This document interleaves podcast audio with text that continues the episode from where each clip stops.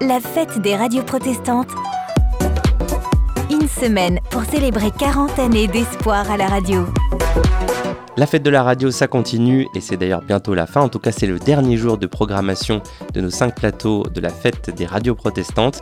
Et on finit justement sur l'avenir, le DAB, cette nouvelle technologie dont vous avez déjà peut-être entendu parler, qui pourrait remplacer la FM. Les sites internet, les réseaux sociaux, la radio filmée, toutes ces questions et ces enjeux d'aujourd'hui et de demain pour les radios. On en parle avec trois spécialistes.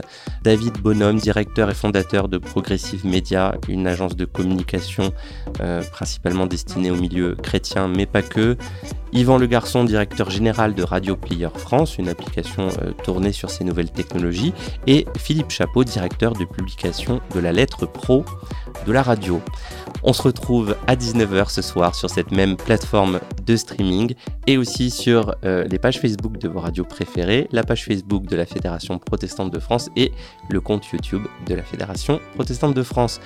A tout à l'heure 19h pour ce beau programme et merci à vous de nous avoir suivis toute cette semaine. Vous pouvez tout réécouter sur vos applications préférées de podcast et sur le site radio pluriel.fr.